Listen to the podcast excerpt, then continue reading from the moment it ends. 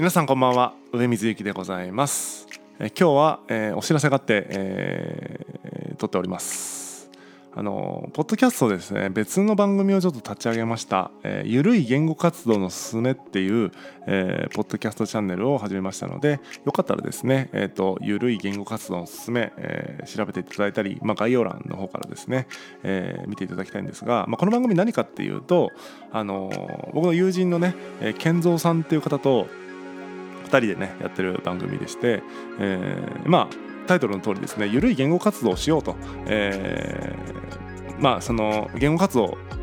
でまあ全て言語活動かもしれないですけどもその言葉を使えば。けど、まあ、僕が言ってる、えー、言語活動っていうのは、まあ、ちょっとね自分の、えー、思考を動かして、えー、考えてそれを、えー、ぶつけ合ってあの対話しようよっていうまあどっちかというとその対話の場としての、えー、そういった対話をね世の中もっとやっていけば、あのー、いいんじゃっていうそういう番組です。ただ、えーと、やってる内容はね別に対話しましょうみたいなことではなくてどっちかというと、えー、僕たち自身がその緩い言語活動を、えー、実践するというただただそういう番組でございます。なので内容としては、まあ、社会のいろんな、えー、課題について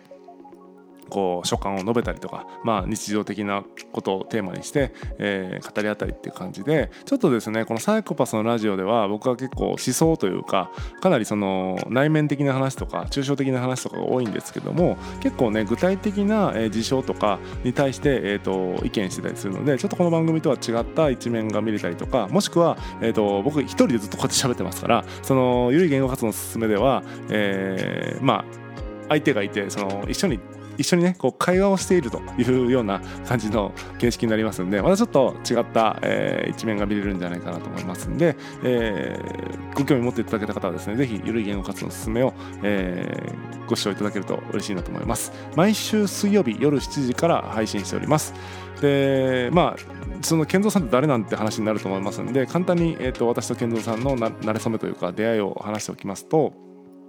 ちょっと年代覚えてないんですけども2014年ぐらい多分4年2014か15ぐらいにあのシェアハウスがですねまだあの福岡市とかで福岡の方九州の方とかで全然なかった頃ですね、まあ、東京とかなんか一部の、ね、都市でしかやってない頃に、えー、やっと福岡市になんかできるよみたいな話があって、えー、ちょっと面白いなってことで。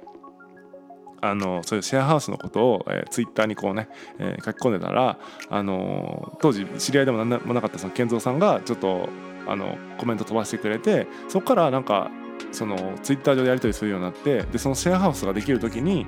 なぜか一緒に内覧会に行く内覧会に行くと。で全然一緒に住んだりとかしたわけじゃないんですけども、まあ、その内覧会に行ったことでちょっとリアルでも面識を持つようになってそこからの縁でですねずっとこうちょいちょいこうお茶をしたりとかあとはなんかそれこそ対話するようなイベントを僕が企画した時に参加してもらったりとかっていう感じで、えー、よくね語り合う関係でした。でその中でもですね、えっと、健三さんはね佐賀に住んでいて僕は福岡に住んでるのでわざわざ県をまたいでねしょっちゅう会うのって面倒くさいよねっていうことで、えー、2016か17ぐらいからですね、えー、ツイキャスを使ってあのもう配信すると。もうただただその社会問題とか、えー、身近ないろんなことについて意見を述べ合うことをですね、えー、ツイキャスを使ってやってたんですね。で生配信ですね。でやってたんですけどもなんか